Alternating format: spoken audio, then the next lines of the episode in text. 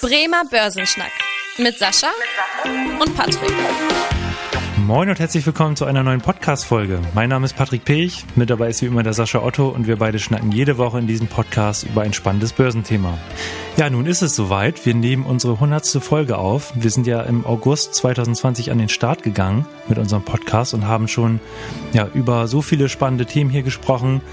Und wenn wir mal zurückblicken, dann kann ich wirklich nur sagen, dass mir der Podcast hier unglaublich viel Spaß macht und auch wieder zeigt, wie vielseitig und spannend auch eigentlich die Börse ist. Sascha, hast du noch einen kurzen Rückblick oder Ausblick hier für unseren Podcast? Ja, ich finde es ganz spannend. Ich meine, wir haben ja angefangen mit Corona, also noch mit Telefon, wo wir so eine alte, hm. ich sag mal, Telefonkonferenzleitung, die wir hatten in der Bank, genutzt haben, es aufzuzeichnen in einer etwas anderen Qualität. Weil wir hatten ja gar nicht die Möglichkeit gehabt, so in der Corona-Krise mit den Kunden, die ja ein großes Bedürfnis hatten, auch so ein bisschen über die wirtschaftliche Entwicklung zu sprechen, hm. das zu machen. Und äh, das war dann eher so ein bisschen aus der Not geboren. Und ich finde, da hat sich die letzten 100 Folgen doch ein echt schönes Format entwickelt. Und äh, merke es auch immer wieder, dass das tatsächlich natürlich bei vielen gut ankommt. Wenn man Sport macht, wenn man in der Küche ist, wenn man mit einem Hund draußen ist oder was auch immer und gerade irgendwie jetzt ein bisschen über Wirtschaftsthemen informiert werden muss, glaube ich, ist das ein schönes Format geworden. Also mir macht es unglaublich viel Spaß und ich freue mich auch, dass wir so viele Hörer gewinnen konnten in den letzten äh, ja, zwei Jahren jetzt schon. Ja, genau. Zwei Jahre ist her auf jeden Fall schon lange Zeit und äh, ja, wie du gesagt hast, auch äh, wir natürlich äh, immer wieder neue Themen hier mitgebracht, aber auch technisch ein bisschen weiterentwickelt, was die Audioqualität angeht. Und da wollen wir natürlich weiter drauf äh, satteln, dass wir hier auch euch in den nächsten Wochen, Monaten äh, hier weiter spannende Folgen liefern können. Unser Thema der Woche. Der Woche, der Woche. Ja, und wie angekündigt gehen wir in dieser Folge jetzt auf eure eingereichten Fragen ein. Erstmal vielen Dank an alle, die hier Fragen eingereicht haben, sei es jetzt per Sprachnachricht oder per E-Mail. Und äh, heute starte ich mal wieder mit unserer Zahl der Woche. Und zwar ist es die zwölf, einfach aus dem Grund, weil insgesamt jetzt zwölf Fragen eingegangen sind, äh, die Sascha und ich jetzt hier nacheinander beantworten. Moin, ich bin Marvin. Erstmal herzlichen Glückwunsch zur 100. Folge. Richtig cool. Und ja, wenn ich es mir aussuchen würde, natürlich noch ein paar hundert Folge mehr. Ne? Ich hätte aber trotzdem noch eine Frage. Ähm, steht uns denn ähnlich wie 2008 eine neue Finanzkrise bevor? Ja, erstmal vielen Dank für die spannende Frage. Also ich denke mal, natürlich gibt's da so ein paar Gefühle, die so in, in etwas ähnliche Richtung geht. Jetzt erstmal ist die aktuelle Krise völlig anders gestrickt als die Finanzkrise. Hm, die Finanzkrise war jetzt tatsächlich ein äh, endogenes Problem, also ein, ein Problem, was tatsächlich aus dem System heraus in der Form entstanden ist. Also tatsächlich die Situation, hm, dass wir ähm, Banken hatten, die tatsächlich sich nicht mehr gegenseitig vertraut haben, weil ja bestimmte Geschäfte eingegangen wurden, sogenannte MBS, ABS-Strukturen über Hypotheken gehandelt wurden, hm. die irgendwann kein Mensch mehr verstanden hat. Das ist ein endogenes System, also ein Vertrauensproblem gewesen. Die aktuelle Krise ist ein sogenanntes exogenes System, was ja mit der Finanzwirtschaft erstmal gar nichts zu tun hat. Ähm, die Energiekrise ist natürlich auch für die Realwirtschaft eine Herausforderung, aber nur weil wir eine Energiekrise haben, ist es noch, noch, noch lange nicht so, dass die Banken sich untereinander nicht mehr vertrauen würden. Also kann man jetzt einfach nur ein Stück weit sagen, ja, wir haben eine Krise. Ja, es gibt da sicherlich auch ähm, ähm, bestimmte Parallelen im Sinne von Volatilitäten an den Aktienmärkten, aber die, ähm, die Bekämpfung der Krise ist eine ganz andere. Also man muss hier kein Vertrauen aufbilden der Finanzmärkte. Momentan äh, sind die Teilnehmer an den Kapitalmärkten doch immer noch sehr äh, vertrauensvoll zueinander. Das merkt man jetzt nicht wie nicht im Vergleich zu 2008. Mhm. Es geht halt hauptsächlich darum, dass natürlich das Thema realwirtschaftlich Energiepreisschock, Inflation und natürlich der Krieg in der Ukraine jetzt in der Form ähm, beherrschbar gemacht wird für die Wirtschaft. Das sind die Herausforderungen. Deswegen, also eine Finanzkrise haben wir nicht, aber wir haben natürlich eine Krise. Mhm. Und da nochmal eine Nachfrage von mir. Ähm, jetzt war es ja in der Finanzkrise wirklich so, da hatten wir dann ein, zwei Jahre einen richtigen Wirtschaftseinbruch. Das sehen wir aktuell ja noch nicht so. Also wenn man sich mal die BIP-Zahlen anguckt, jetzt haben wir vielleicht eine leichte, leicht schrumpfendes Wirtschaftswachstum im dritten Quartal, aber jetzt ja keine richtige Krise. Steht uns das noch bevor oder denkst du, das geht jetzt so relativ smooth in den nächsten Monaten weiter? Ich glaube schon, dass wir tatsächlich nicht smooth weitergehen wird. Wir haben schon die Situation, dass das ganze Thema natürlich uns sehr, sehr stark belastet und dass das natürlich auch äh, realwirtschaftliche Auswirkungen hat. Hm. Die Frage kann man nur dann beantworten, wenn man auch darauf schaut, wann ist endlich dieser Krieg vorbei. Weil ähm, sollte das jetzt tatsächlich doch vielleicht ein bisschen schneller gehen und gegebenenfalls auch die äh, Bereitschaft, eine, eine Verhandlungslösung hinzubekommen, von beiden Seiten vielleicht kommen, wäre das natürlich ein sehr gutes Signal für die Kapitalmärkte und würde zu einer deutlichen Erholung beitragen. Sollte sich das über einen längeren Zeitpunkt äh, hinziehen, würde das natürlich weiterhin zu Volatilität und zu weiteren Verwerfungen an den Märkten führen. Moin, ich bin der Christoph und wo ich euch gerade quasi vor der Flinte habe, habe ich eine Frage. Wie kann ich mein Geld eigentlich vor der hohen Inflation retten? Und nochmal einen fetten, fetten Glückwunsch zur hundertsten Folge. Auf die nächsten 100. Haut rein. Herr Christoph, erstmal vielen Dank für die äh, Frage. Gerade das Thema Inflation beschäftigt natürlich im Moment echt viele, viele Leute. Auch gerade letzte Woche kam ja auch wieder die Zahl, äh, dass wir hier eine Inflation von 10,7 Prozent im Euroraum haben, was ja wirklich seit äh, etlichen Jahren nicht mehr der Fall war. Wir kennen ja eigentlich in den letzten Jahren eher nur geringe Inflation. Und Inflation sorgt natürlich dann im entsprechend für einen Kaufkraftverlust. Also 1000 Euro heute sind dann bei aktueller Inflation in einem Jahr nur noch etwas unter 900 Euro wert. Also schon, schon eine heftige Inflation auch, die wir hier gerade sehen. Also gerade unverzinste Spareinlagen, sei es jetzt ein Girokonto oder ein Tagesgeldkonto, die retten halt dann eben nicht vor der Inflation, weil wir kennen das ja alle, auf dem Girokonto, auf dem Tagesgeldkonto kriegt man eben noch keine 10 Prozent. Äh, und um ehrlich zu sein, ist gerade bei der aktuellen Inflationsrate das ja auch gar nicht so leicht, da irgendwie einen hundertprozentigen Kaufkrafterhalt zu erzielen, gerade bei einer, wenn man jetzt eine Rendite von acht bis zehn Prozent irgendwie pro Jahr erzielen müsste. Aber da vielleicht auch ein bisschen der positive Ausblick. Ich gehe nicht davon aus und auch so Volkswirte, ähm, die sich jetzt äh, Prognosen darüber bilden, gehen eigentlich auch nicht davon aus, dass wir jetzt dauerhaft eine Inflationsrate von zehn bis zwölf Prozent haben. Vielleicht auch nicht schnell wieder dieses Niveau von null bis zwei Prozent, aber zumindest wieder äh, ein etwas sinkendes Niveau in den nächsten Monaten Monaten und Jahren, so dass es da auch durchaus positive Aussichten gibt. Und jetzt ja eigentlich nochmal kurz zu den Möglichkeiten, weil du auch gefragt hattest, wie kann ich mein Geld davor retten? Ja, aus meiner Sicht weiterhin die Aktienanlage eigentlich eine äh, optimal für einen Inflationsausgleich, sei es jetzt über einzelne Aktien, sei es über Fonds oder über eine Vermögensverwaltung, äh, wenn man sich zum Beispiel selber nicht damit beschäftigen möchte, äh, weil ja Aktien eigentlich wirklich eine Investition in Unternehmen sind, also in Sachwerte und Unternehmen können ja auch auf die Inflation reagieren, sei es jetzt beispielsweise durch äh, Anpassung der Preise. Und als Aktionär profitiert man dann ja, weil man an den äh, Gewinn beteiligt ist.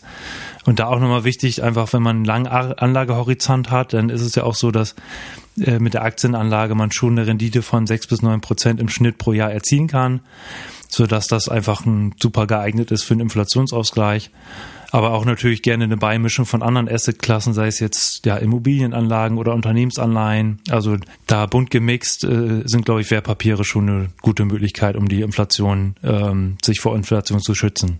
Dann würde ich sagen, kommen wir zur Frage drei und die geht gleich wieder an Sascha. Hallo Patrick und Sascha. Ich hätte tatsächlich eine Frage. Macht es Sinn, aufgrund der Energiekrise in Aktien im Bereich erneuerbare Energien zu investieren? Ja, es ist auch, finde ich, eine sehr interessante Frage. Ich, es sind natürlich immer die Themen, die wir gerade im Fokus haben. Und die erneuerbaren Energien sind ja tatsächlich kein Modethema mehr, sondern tatsächlich momentan die große Herausforderung an unsere Gesellschaft, hm, an das Thema Klima und so weiter. Und da spielt erneuerbare Energien natürlich eine ganz, ganz entscheidende Rolle. Also deswegen als Beimischung auf jeden Fall gut geeignet und glaube auch ein Stück weit, dass man natürlich auch die Unternehmen, die ähm, eine gute Lösung für das Energiethema haben, jetzt tatsächlich natürlich auch in der Zukunft gut laufen werden. Man man muss aber vorsichtig sein. Also gerade wie bei allen Modethemen. Ich habe immer so ein bisschen die Wahrnehmung, dass ganz, ganz viele Menschen immer sehr gerne diese eine Branche sich rauspicken, die momentan in aller Munde ist. Und sicherlich ist erneuerbare Energien momentan in aller Munde. Und dann aber gar nicht mehr hinterfragen, haben die überhaupt gute Geschäftsmodelle? Weil auch bei den erneuerbaren Energien gibt es Firmen, die tatsächlich sehr hoch bewertet sind, die sehr teuer sind, wo sehr viel gehypt wird momentan. Und es gibt auch Firmen, die werden tatsächlich das nicht erleben, dass sie quasi sehr viel Geld verdienen, weil das ist ja ein Wachstum Wachstumsmarkt, wo auch der ein oder andere auch ausscheiden wird von der, von der Idee her. Und das ein oder andere Konzept wird nicht auch umsetzbar sein. Kurz gesagt, ja, investieren macht total viel Sinn. Aber auch da nicht zu viel und nicht alles äh, auf eine Karte setzen, auf die erneuerbaren Energien und natürlich auch sich genau die Unternehmen anschauen, ob die tatsächlich ein Zukunftskonzept haben und dann vielleicht auch überlegen, es muss ja nicht immer die total super innovative neue Firma sein. Es gibt ja auch sehr viele etablierte Geschäftsmodelle, Firmen, die tatsächlich erneuerbare Energien auch in der Form Dienstleistung dafür herstellen, aber auch andere Geschäftsfelder haben, aber vielleicht jetzt nicht das gesamte Produktportfolio darauf setzen. Also deswegen eine gute Streuung und gesunder Mensch Menschenverstand helfen da immer ein bisschen. Ja, sehr gut. Und dann lassen sich ja auch wieder die Risiken reduzieren. Ne? Also das ist ja auch wieder ein gutes Thema. Sehr schön. Und dann würde ich sagen, kommen wir zur Frage 4. Moin, hier ist Sven aus Oldenburg. Was mich mal interessieren würde, momentan, die Märkte sind alle unten, Wirtschaftskrise steht uns direkt vor der Tür. Macht es vielleicht auch mal Sinn, gar nicht zu investieren? Ähm, ja, lieber Sven, vielen Dank für die, für die Frage. Ich würde sagen, Sascha, die Frage gebe ich mal an dich. Das passt ja auch thematisch ganz gut zur ersten Frage, weil du ja schon so ein bisschen eingeordnet hast, steht uns jetzt eigentlich eine Krise bevor. Deswegen ja auch äh, von dir vielleicht ganz gut zu beantworten, ob es jetzt auch Sinn macht, mal sein Geld ein bisschen zurückzuhalten. Also es, es macht gar keinen Sinn, jetzt abzuwarten, was das Thema betrifft, weil wir wissen alle nicht, wann die Krise vorbei ist. Wenn diese Krise jetzt irgendwann vorbei ist, wird es eine Erholung geben. Nur wir wissen einfach nicht, wann dieses Ereignis stattfinden wird. Ich bin immer ein großer Freund davon, das Geld, was ich tatsächlich auch investieren möchte, auch tatsächlich zu investieren. Und wenn ich dann ein bisschen Spaß daran habe, vielleicht auch mal ein bisschen Liquidität zu haben, um mal ein Schnäppchen zu kaufen, wenn es mal irgendwo vielleicht eine etwas größere Konsolidierung gibt bei einzelnen Titeln, die ich sowieso kaufen wollte, kann man das ganz gerne machen. Ich habe aber einfach zu oft erlebt, dass man den Einstieg äh, verpasst und dadurch mehr Geld eigentlich in der Form nicht gewinnt, als wenn man jetzt das Geld, ich sag mal, tatsächlich dann auf dem Sparkonto liegen lässt und das nicht investiert haben würde. Also da ich ja sowieso bei Aktien großer Fan davon bin, langen Atem zu haben und da, äh, wenn ich breit gestreut bin, ich ja sowieso langfristig gutes Geld damit verdienen werde, macht es aus meiner Sicht gar keinen Sinn, jetzt den tiefsten Punkt abzuwarten. Das kriegen wir sowieso nicht so wirklich hin. Das Geld, was ich nicht investieren kann, weil oder das Geld, was ich jetzt tatsächlich zurückhalte, um für unvorhergesehbare Dinge ein bisschen Liquidität zu haben, sollte ich sowieso nicht in Aktien packen. Das Geld, was ich jetzt aber verplant habe für langfristige Anlage, feuerfrei rein damit. Wir wissen alle nicht, wann die Krise vorbei ist und dann verpassen wir doch die guten Chancen dabei. Und es spricht einiges dafür, hm, dass sich die, die Aktienmärkte in den nächsten Jahren doch ganz gut entwickeln können. Ja, habe ich eigentlich keine Ergänzung. Perfekt, würde ich sagen, kommen wir zur nächsten Frage. Hallo, ich bin Ella und fast vier Jahre alt. Und ich habe schon fünf Euro gespart. Jetzt mal eine Frage. Wie mache ich daraus 50? Ich will nämlich ganz viele Süßigkeiten kaufen. ja, ähm, Ella erstmal sehr süß und ähm, vielen Dank für die Frage. Und Süßigkeiten kaufen ist ja auch eigentlich immer eine gute Idee und äh, natürlich hoch erstrebenswert. Jetzt natürlich eine gute Frage, aus 5 Euro 50 Euro machen ist natürlich recht sportlich, weil das erstmal so eine Verzehnfachung ist. Da würde ich einfach erstmal so relativ äh, oberflächlich antworten und sagen, du kannst ja mal deine Eltern ansprechen und sagen, dass die auch neben deinem Taschengeld vielleicht auch mal ein bisschen Geld für dich beiseite legen, was ja durchaus Sinn ergibt. Und da gibt's ja mittlerweile jetzt so die, die Message an die Eltern, viele Möglichkeiten, gute Sparpläne für die Kinder einzurichten, sei es jetzt zum Beispiel über ETF-Sparpläne, über Fondssparpläne, über einen Aktiensparplan oder zum Beispiel jetzt auch wir sind ja hier auch von Smarvesto sozusagen Vertreter. Da haben wir jetzt auch das neue Junior Depot seit äh, zwei Wochen am Start, wo beide Elternteile dann auch Zugriff haben und das Geld verwalten können für die Kinder. Also da gibt es natürlich durchaus viele Möglichkeiten.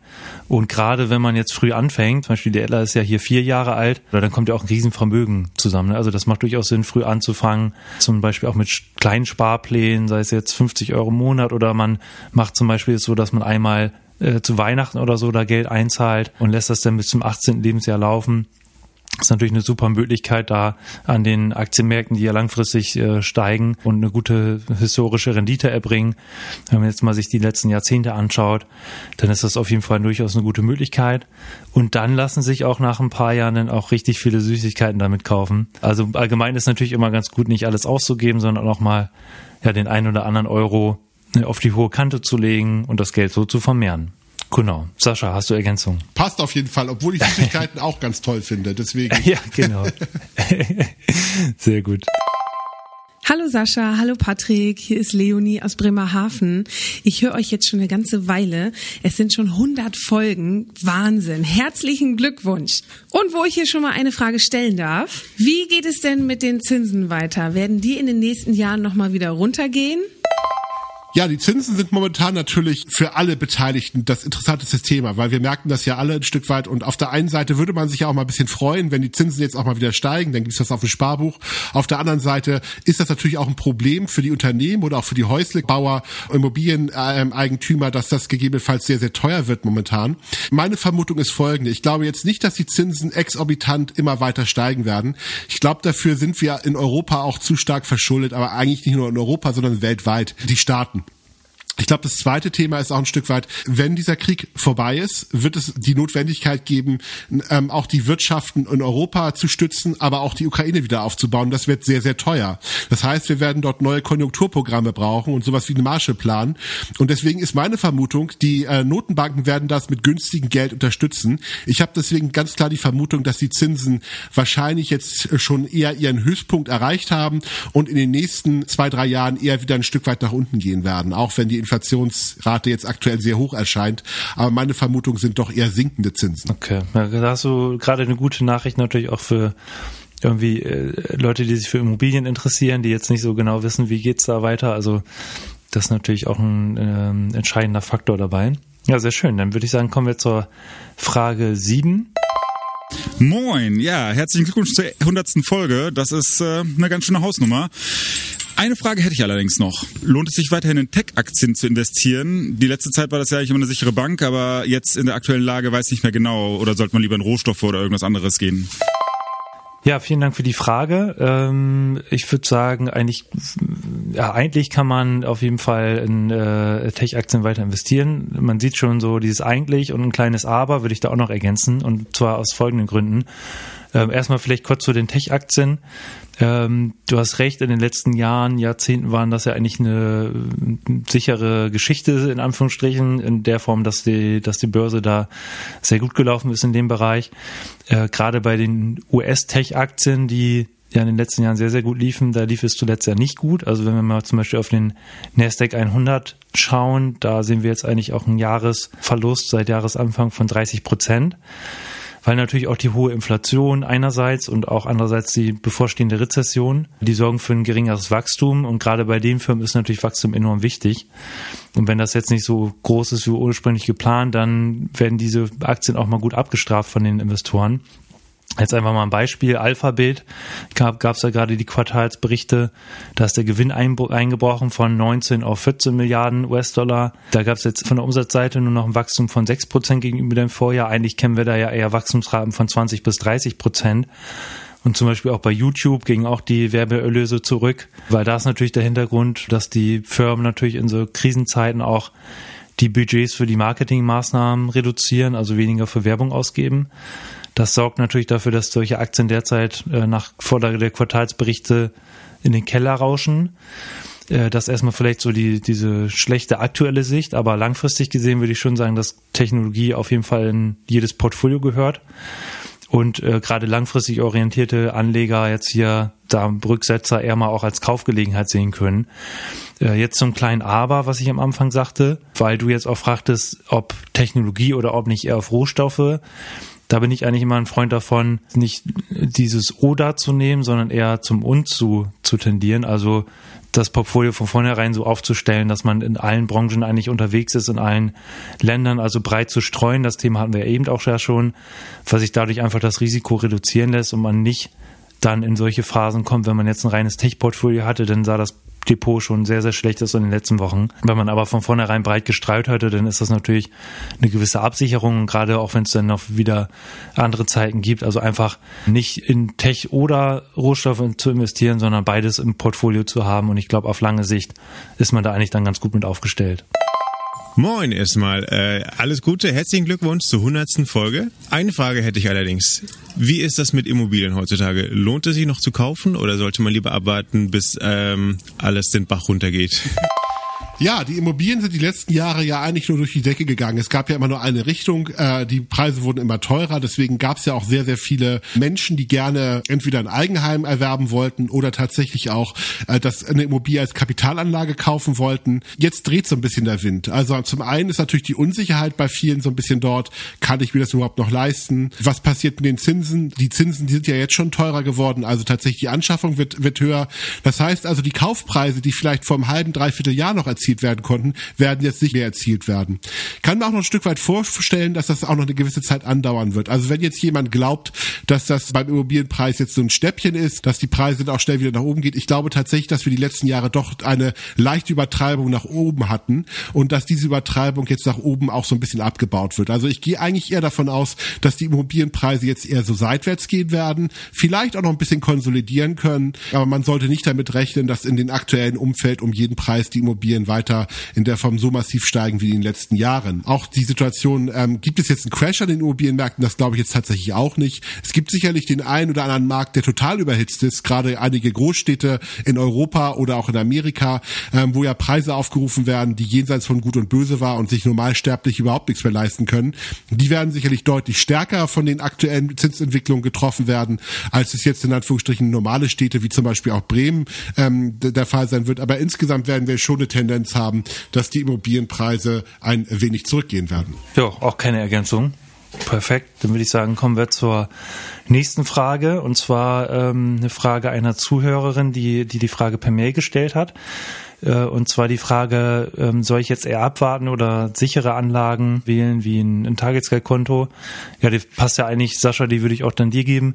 Passt ja thematisch auch ganz gut zu der Frage, die wir schon hatten, ob man vor dem Hintergrund der Wirtschaftskrise nicht sein Geld ein bisschen zusammenhalten sollte. Ähm, magst du da nochmal kurz drauf eingehen? Ja, das Geld, was ich natürlich brauche oder das Geld, was mir das Wohlfühlgeld oder das äh, das Sicherungsgeld, was ich habe, sollte natürlich auf dem Tagesgeldkonto liegen bleiben. Wenn wirklich irgendwann mal was ist, äh, ich dann genug Geld hat. Das muss tatsächlich auch jeder für sich selber entscheiden, wie viel das ist. Hängt ein bisschen natürlich von den Einkommen ab, von den persönlichen Kosten, die man hat mhm. und äh, vielleicht auch von den Plänen, wenn man in der Zukunft irgendwie noch etwas erwerben möchte oder was auch immer äh, man da machen will. Deswegen dafür sollte man immer genug Geld vorhalten. Das andere Geld sollte man tatsächlich investieren, dann auch aushalten können, dass die Märkte schwanken, weil es ist immer schwierig, gegen Wachstumsprozesse zu wetten. Am Ende wächst unsere Wirtschaft ja immer weiter, auch wenn es momentan so ein bisschen, äh, sage ich mal, trüber sind die Aussichten, aber auch da gibt es ja Branchen, die sehr, sehr gut laufen werden. Und auf lange Sicht ähm, ist dieses Nicht-Investieren auch mhm. keine gute Idee. Okay. Ja, super. Dann kommen wir zur Frage 10. Ein Zuhörer hat per Mail gefragt, sind Dividendenaktien jetzt eine gute Idee? Da würde ich einfach mal drauf eingehen. Und zwar ähm, erstmal sind Dividenden ja, finde ich, ein guter psychologischer Effekt auch. Also, dass man auch sieht, dass bei der Geldanlage was bei rumkommt, indem man dann quartalsweise oder jährliche Ausschüttung bekommt. Ja, da gibt's natürlich mehrere Möglichkeiten. Entweder man geht jetzt über Dividendenfonds oder kauft sich selber Aktien zusammen oder sucht sich einen Aktien-ETF raus. Da auch mal so einen Maßstab zu haben. Aktuell zum Beispiel die Dividendenrendite beim DAX liegt so bei dreieinhalb bis vier Prozent. Also das ist schon, schon eine vernünftige Rendite, muss man ja sagen. Vorteil bei den Dividendenaktien sind dann natürlich, dass das wirklich ja gestandene Unternehmen sind, also die meistens ein Geschäftsmodell haben, was schon seit Jahren am Markt ist, der das auch funktioniert, wo Gewinne erwirtschaftet werden, oft auch einhergehend dann mit einer geringeren Volatilität der Aktie. Nachteil allerdings, wenn man sich wirklich nur auf solche Dividendenaktien fokussiert, dass man auch einige Branchen so ein bisschen ja vernachlässigt oder solche Branchen auch unterrepräsentiert sind, wie zum Beispiel eben der Technologiebereich, weil da halt oft auch keine Dividenden gezahlt werden. Auch da wieder bin ich ein Fan von breit aufstellen, also einige Dividendenaktien im Portfolio, auch mal einige Technologieaktien. Und dann ist ja auch eher die Frage, finde ich, was, was ist man für ein Anlegertyp? Will man jetzt eher, dass man eine regelmäßige Ausstellung hat oder ist einem das relativ egal und man schaut einfach auf Sicht der nächsten Jahre? Da vielleicht auch nochmal der Hinweis, dass nicht unbedingt die Aktie mit der höchsten Dividendenrendite die beste Aktie ist, weil oft ist das auch so ein Zeichen, dass äh, das Unternehmen auch in Anführungsstrichen nur noch Investoren gewinnt mit so einer hohen Dividendenrendite und zum Teil auch aus dem Bestand heraus diese Zahlung vornimmt, also nicht mehr unbedingt die sauberen Gewinne erwirtschaftet, sondern einfach 100 Prozent des Gewinns ausschüttet. Und eigentlich ist ja auch so, dass jedes Unternehmen ein bisschen in die Zukunft schauen sollte, was man an Investitionen noch vornehmen kann um das Geschäft auch zukunftssicher zu gestalten. Ja, von daher Dividenden, gute Idee auf jeden Fall, aber äh, gerne auch breiter streuen das Portfolio. Sascha, hast du noch Ergänzungen? Passt. Passt, sehr gut. Dann haben wir Frage äh, 11 hier von einem Zuhörer. Die kam auch per Mail und zwar das Thema Gold. Sascha, da bist du ja gerade äh, eher nicht so ein Fan von, von daher passt das ja ganz gut, die Frage. Äh, soll man auch mal irgendwie Gold zur Absicherung nehmen? Einige sagen da ja immer so, ja, eine Goldquote von fünf bis zehn Prozent im Portfolio ist immer gut. Wie, wie würdest du da reagieren auf so ein Statement? Also ich wie du ja schon so schön einleitend gesagt hast, ich bin jetzt nicht der größte Fan von Gold. Mich stört an Gold tatsächlich die Tatsache, dass es kein produktives Geld ist, sondern ich habe einen Goldbahn oder ein Zertifikat auf einen Goldbahn, aber viel mehr habe ich ja auch nicht. Mhm. Äh, am Ende ist Gold ja nur wertvoll, weil wir alle glauben, dass es wertvoll ist, aber es hat tatsächlich nahezu auch in der Wirtschaft keinen wirklichen Nutzen. Also bis auf die natürlich Schmuckindustrie, gegebenenfalls noch Elektrotechnik, äh, vielleicht auch ein bisschen nochmal die chemische Industrie, aber das ist ja vernachlässigbar. Der Großteil des Goldes geht ja tatsächlich in Barren und wird dann irgendwo in Schließfächern verwahrt. Hm, das nur von der, von der Logik dabei.